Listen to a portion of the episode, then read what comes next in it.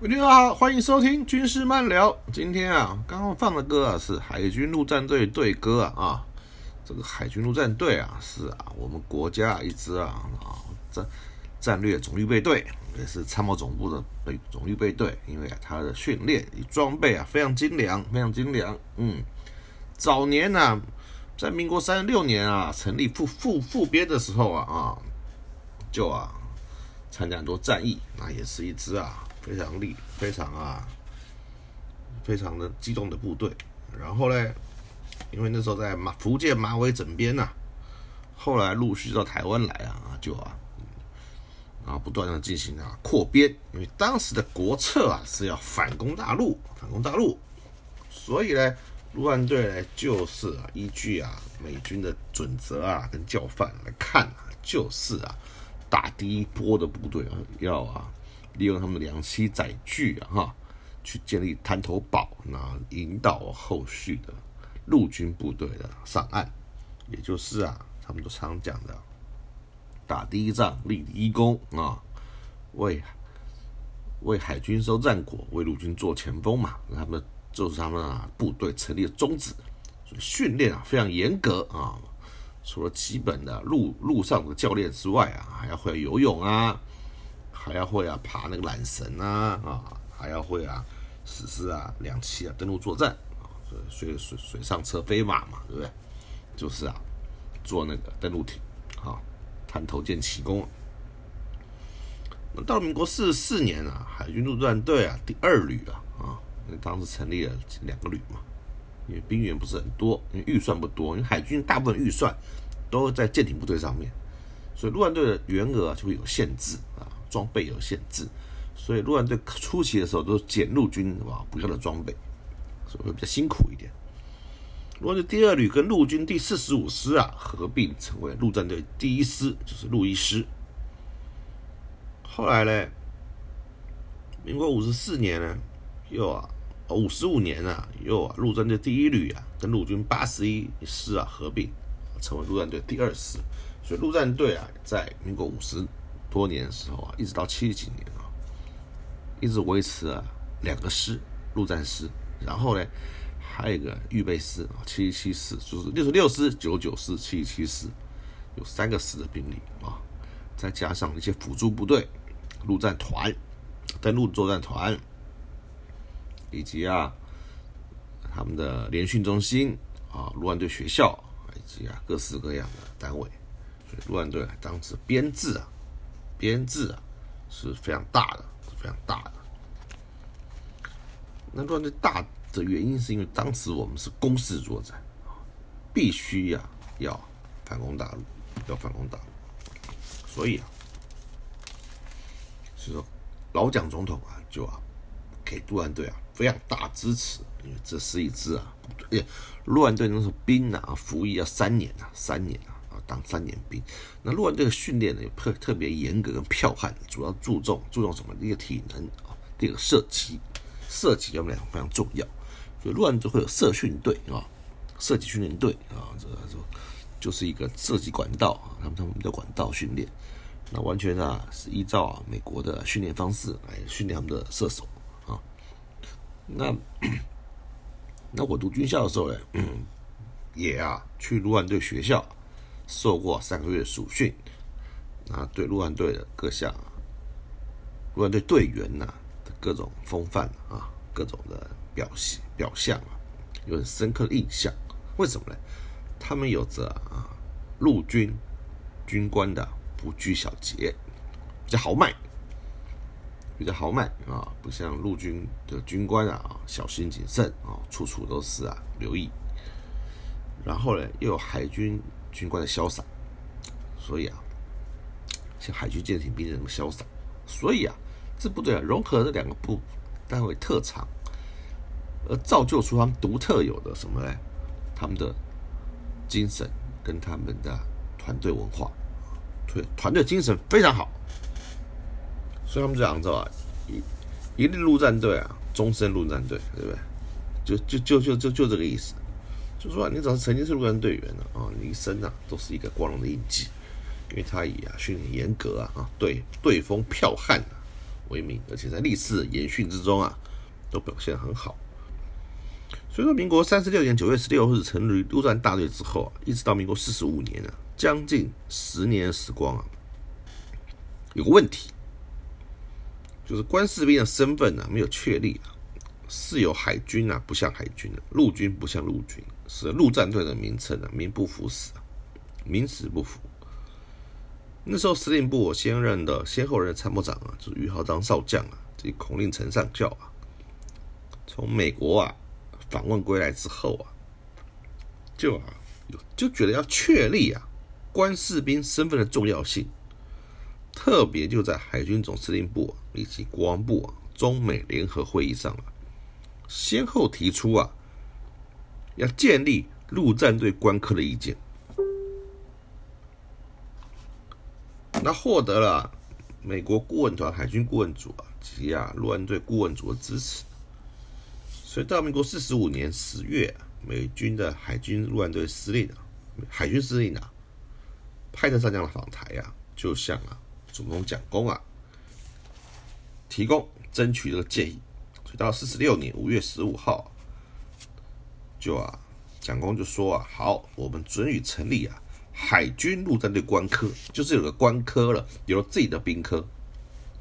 有自己的兵科，而不是啊啊挂步兵啊挂炮兵啊那怪怪。所以说啊，当时的陆战队第一处处长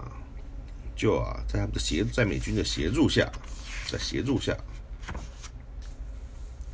拟定了陆战队官科的分析表以及官科转任的办法啊，先后啊，并报请了国防部啊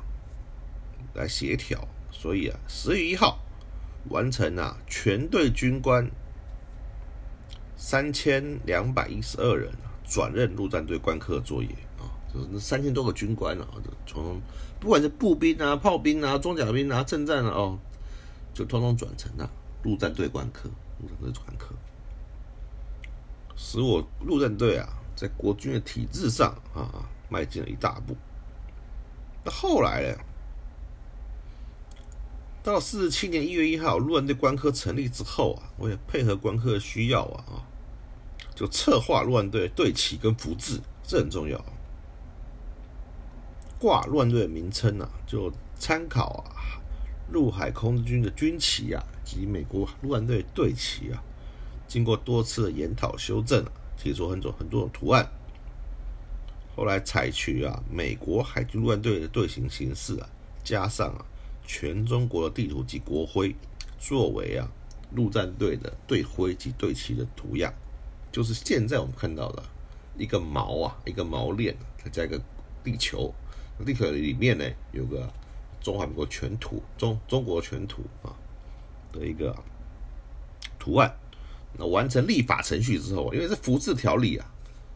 你的服装、你的军旗啊，你的。你的官科啊，其实都要经过立法的啊，立法院立法通过三读通过才可以才算完备哦，自己挂挂爽的那不行的哈。所以要四十九年七月啊，完成立法程序之后啊，四十九年七月啊，国防部的颁布实施了，颁布实施了。所以那个时候，陆战队才有自己的旗帜、自己的自己的队徽、自己的官科。然后他有自己的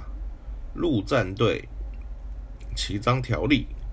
啊，让三军啊通知，所以啊，旗章啊从无到有啊。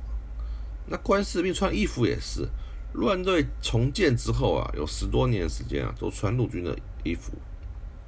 但是军服纽扣啊、帽徽及腰带扣环啊，均使用海军的毛徽啊，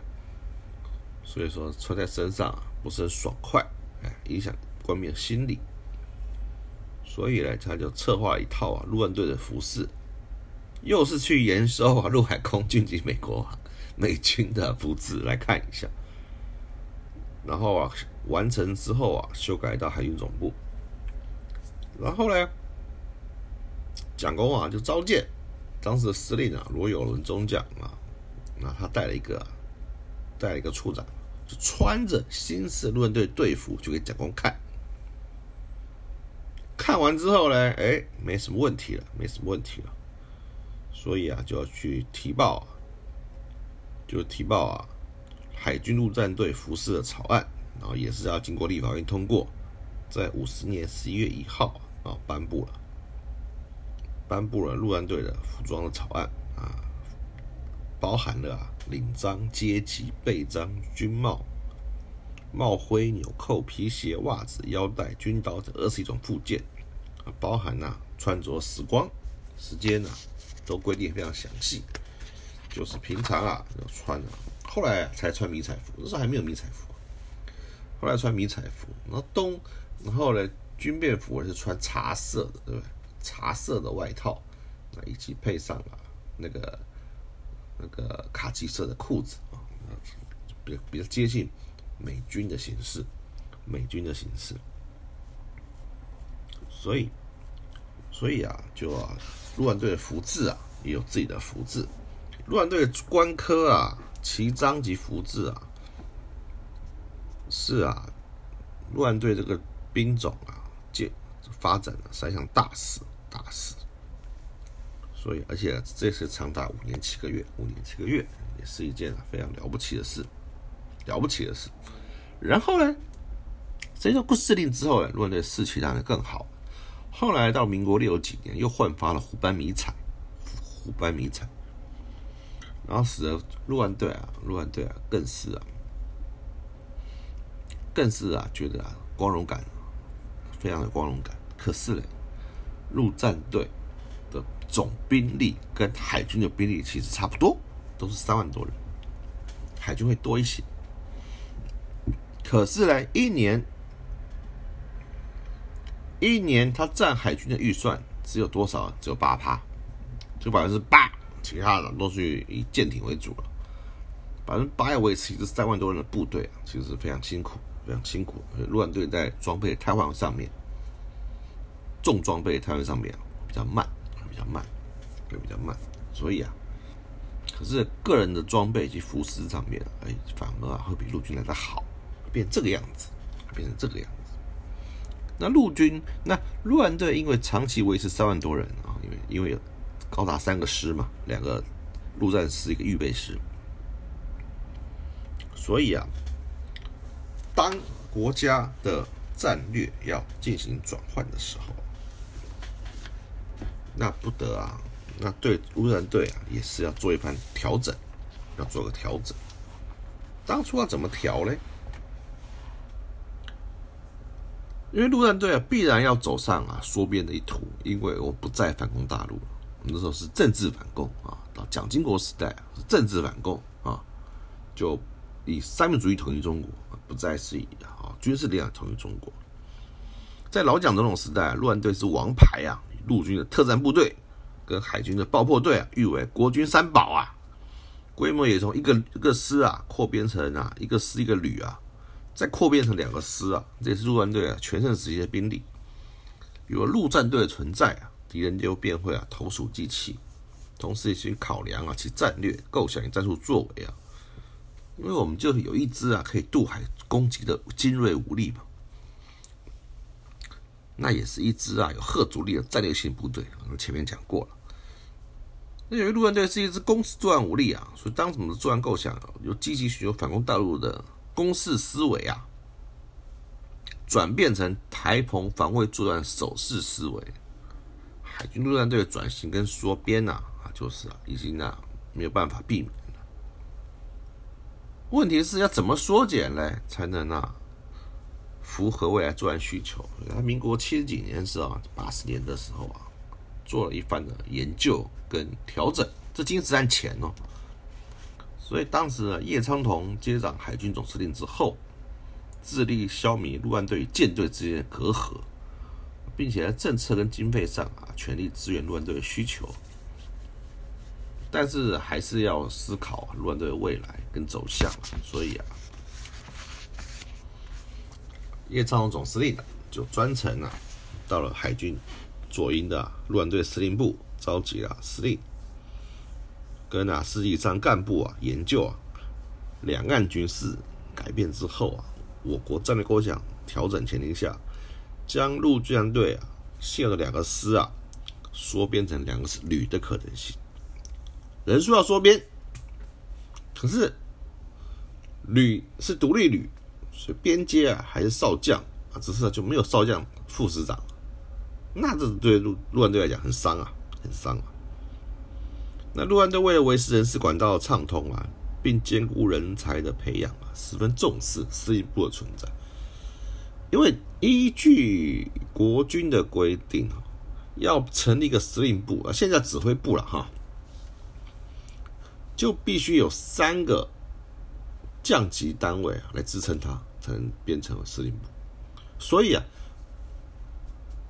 所以当初陆战队会成立三个师啊，或加上一个联联训中心啊，就是有三，就是三根柱子啊，把它支撑住，保留这个司令部的名称。因为有有司令部啊，就是海军司令部下辖一级单位，那当然它权限会比较大。如果一旦缩编呐，或变成一个小指挥部啊。那那影响力啊会大大降低，所以陆战队很坚持啊，他还是要有三个啊少将级的单位啊来支撑他这个司令部啊，这也无可厚非啊。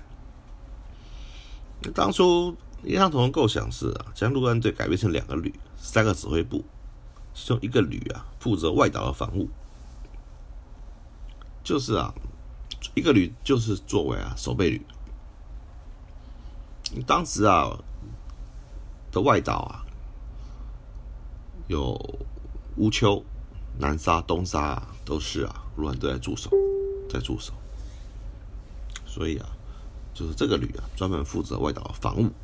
外岛防，还同时还建议啊，还建议啊，由陆战队啊来啊防守东引岛。东引啊，是我国啊，我们台湾啊这边呢最北疆啊，附。最北的一个岛，这个小岛，常年啊都重兵驻守在东引。那希望啊，陆战队希望，因为东南沙乌丘啊，能容纳的部队不多，那一个旅的兵力哈，一个旅的兵力大概下面啊下辖四到五个营嘛啊，那那东南沙加乌丘顶多容纳两个营嘛，那剩下的部队怎么办？那他们希望能接防乌丘，接防不是乌丘，接防东引，东引。才能完成一道啊完整的防线。只要这些外岛的防务跟运补啊，由海大由海军自己负责啊，不需要啊再举行跨跨军种美级的海运会议啊。作战时也不用啊由陆军向海军提出海运申请啊，全部由海军统筹办理，利于掌握战机，遂行作战任务。那另外陆战队，另外陆战旅呢，就要维持啊两栖作战的能力。负责路上的机动打击任务，就是说啊，把这个任务啊拆开来，一个旅守外岛，一个旅啊做国家总预备队，总备队。那为了规划陆战队的组织调整呢，他就要求陆战队继续召集啊降级以上的人员，就会在就陆战队未来发展展开研讨啊，同时也提出了缩编进军事的构想。可陆战队是个非常团结的兵种啊，为了单位长远的发展啊，当然会有不同的意见，不同意见。那总算啊完成了内部的沟通啊，便向国防部啊专案呈报啊陆战队的组织与调整的规划。那当时呢，参谋本部作战次长听完简报之后啊，他个人是同意啊海军去接管啊东营，去东营。并答应代为向陆军探寻配合的意愿啊，陆军本来也是倾向同意将东营的防务交给陆战队，这么一来，陆军可以集中兵力啊，强化马祖的守备。但是啊，问题来了，讨论到员额啊以及调整的问题啊，却引起东营指挥部啊一些中高级官员职缺啊如何调整？为什么？对陆军来讲呢？如果他从东营跟啊陆战队换防啊，那一东营指挥部当时的编制啊，是一个中将指挥官啊、少将指挥官啊、少将参谋长的、少主任，就有四个将额啊，四个将额啊被陆战队吃掉，被陆战队吃掉，那陆军怎么都觉得不合算，那。相对应啊，陆陆安队啊，就啊扩编了啊四个将军，四个将军，所以这中高级的职缺啊摆不平。那现有的这陆军的将领呢，要怎么样来做调整？对不对？因为人在陆动你当指挥官呐，也是啊，算重要军职啊，对不对？也是一个，而且是个晋升中将的好位置。所以啊，自然引起啊陆军啊部分将领的反弹，反弹。所以在调整编制员额啊的问题的时候啊，就得不到共识，得不到共识。那当然呢，两边啊两个总部啊，当然就。各自啊，在想办法，对吧？就是说背后瞧了，搞不定，瞧不拢，因为编，那当然了，参谋本部啊的势以陆军为主的势力比较大嘛，对不对？但陆军司令部居然不愿意，对不对？腾出手来将东夷的交由啊陆队来呀守备。那就这案子啊，就不了了之了。所以按照整个整编的构想啊，两个陆战旅啊，加上三个指挥部，便可以维持住一个司令部的架构，也是没有问题的。另外，负责警卫指挥部啊，另外成立啊警卫指挥部啊，负责维护啊各基地海军各基地安全，就是负责站卫兵的。他也认为啊，列尚鹏总司令认为啊，不论是海风飞弹指挥部啊或关东指挥部。也应该啊划归给陆战队，因为这些他他认为这些陆上操作的武器啊、装备啊，还是叫陆战队来使用啊比较适宜，免得路上一些小单位啊，同时有着穿着海军啊制服的人员呐，跟陆战队人员啊管理跟补给都很麻烦。海军海军的衣服嘛，陆战队陆战队衣服嘛，那像海像海海风中队的话。他们是穿陆战队陆海军的衣服嘛？那可是站门口站门口站卫兵的嘞，又是穿啊，又是穿啊，陆战队的衣服啊。一个小小单位啊，就这么多人穿不同的衣服啊。大家知道海军衣服种类又多啊，所以啊，所以啊，就会很混乱。他认为啊，只要是地面上的东西啊，统统交给陆战队来处理，来处理啊，会比较好。那陆战队已经派员了。后来陆战队啊就派员了，哦，到兵器跟通信学校学习飞弹及啊各种啊关通设备操作方法。但是后来啊，这政策没有延续下去，没有延续下去。所以啊，你当后来到八十六年金石战之后啊，还是啊照这个规划，把陆战队两个师啊金石掉了。所以那时候六六四九九师啊，就变成了现在六六旅九九旅。然后呢，那现在六六旅的主要职责呢，哎是防卫大台北；九九旅还是陆战旅，还是做那个陆战队啊该有的工作，反攻啊，归附外岛作作战。然后呢，还还是那确实也成立了警警卫指挥部。然后几个警卫营啊，就负责海军各基地的安全。所以到了后面，到了后面呢，还是啊，照着当初的构想啊来啊，对陆战队实施精简。只是唯一不同的是啊，啊，东引岛啊，并没有交给陆战队来防守啊，东引岛，因为当时因为啊，将官边界的问题啊，造成了海陆两军呐有不同的意见，不同意见。所以啊，才会啊。可现在回头想想，是有点可惜啊。如果这样陆战队啊，把东引交给陆战队来经营呢，或许又是一番新气象。不是说陆军弄得不好，而是啊，因为啊，海军陆战队的战力啊啊，足以啊吓阻啊很多啊很多麻烦事的发生，对不对？而且主要是啊，陆战队如果再再多一个中将啊。再多个中将，就变成了三个中将。陆陆战队司令是中将，副司令是中将。那个时候，如果东营指挥官也是中将，那也是对他们来讲也是麻烦了，是麻烦。陆军啊，不愿意、不乐意啊，看到啊，陆战队啊壮大。这是我们，这是我们军队啊啊最讨厌的地方啊，就是陆军独大啊，然后一直限制你海空军的发展，对不对？对于要员额了啊啊，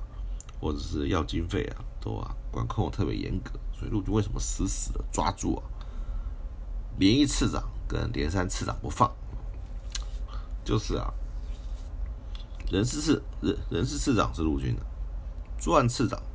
作案计划次长是陆军的，管编装的、管作战；训练次长是陆军的，通通都在陆军的手上。所以为什么被人家讲是大陆军主义啊？就是这个问题，倒不是啊陆军的员额的问题，是啊你在国防部啊重要的职缺啊，都全部在陆军的手上。啊，对海空军来讲就是不公平，员额很难要嘛，员额很难要嘛，多多几个，你看东营指挥部多几个将将额啊，陆军这有多少将缺啊？陆军呢还是啊死死捏着不放，死死捏着不放。可是呢，你现在不放，那时候不放，你到后来被裁最惨的还是你陆军啊，你被降编了，被你失去的将额还是最多了。所以说啊，当初要是眼光放长远、格局大一点，外岛通通交给陆战队来防守啊。其实啊，对陆战队的发展啊，其实对我们国家的安全呢，确实啊是比较保障。因为毕竟陆战队啊，陆战队的的团队精神啊，非常的有团结啊，然后嘞，部队进进去的阿兵。哥呢，又很乐意接受训练，就能战敢战，就是因为他们队风的问题、风气的问题。我们在陆战队啊，看到陆战队的军官啊，个个威风凛凛，对不对？到了下班时间，对不对？口袋上啊，就插着一罐高粱酒，对不对？就是饮酒作乐了。不是他们说军纪涣散，是他们豪迈军风的表现，对不对？白天认真训练，努力操兵，到了晚上休息时间，他们就要尽情的。欢乐，对不对？做自己想做的事。隔天呢，喝就算喝完酒或怎么样，隔天呢又精神抖擞的去啊继续啊训练部队，然后啊做他该做的事。这是陆战队啊令人佩服的地方，能收能放，能玩能打，对不对？而且啊相当的剽悍，相当的剽悍。当年有师师对抗时代，只要是啊知道队友是陆战队啊。那陆军的师长就很紧张，因为啊，不论打赢打不赢啊，都啊压力很大，压力很大。而且陆战队啊啊的机械化程度比较高啊，这是实话。所以他们的战车啊、炮啊什么的啊，机械化程度比较高，所以说他们动作很快，跑得快，对不对？擅长啊奇袭，对不对？偷袭跟啊跟啊两栖作战。啊，是而且射击精度啊又很高，所以是真的是一支啊非常精锐的部队，也是当年啊们前面讲过老蒋总统手上的精锐之一啊，精锐之一啊，所以这是啊无可避免、无可厚非的。所以今天讲一个陆战队啊，差一点就去守东营这件事啊，也显现出来我们我们各军种啊啊的三头主义跟啊。跟啊各自各自啊的本位主义啊是很严重的啊，可以为国家安全如此意气用事，这实在是啊不是什么好事啊，不是什么好事了啊。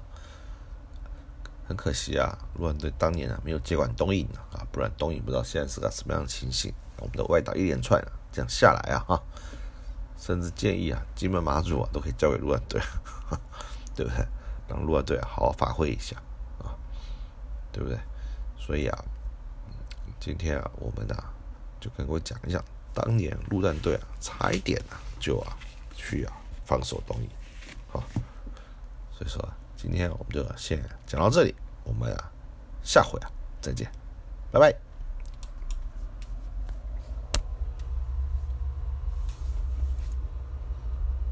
举手。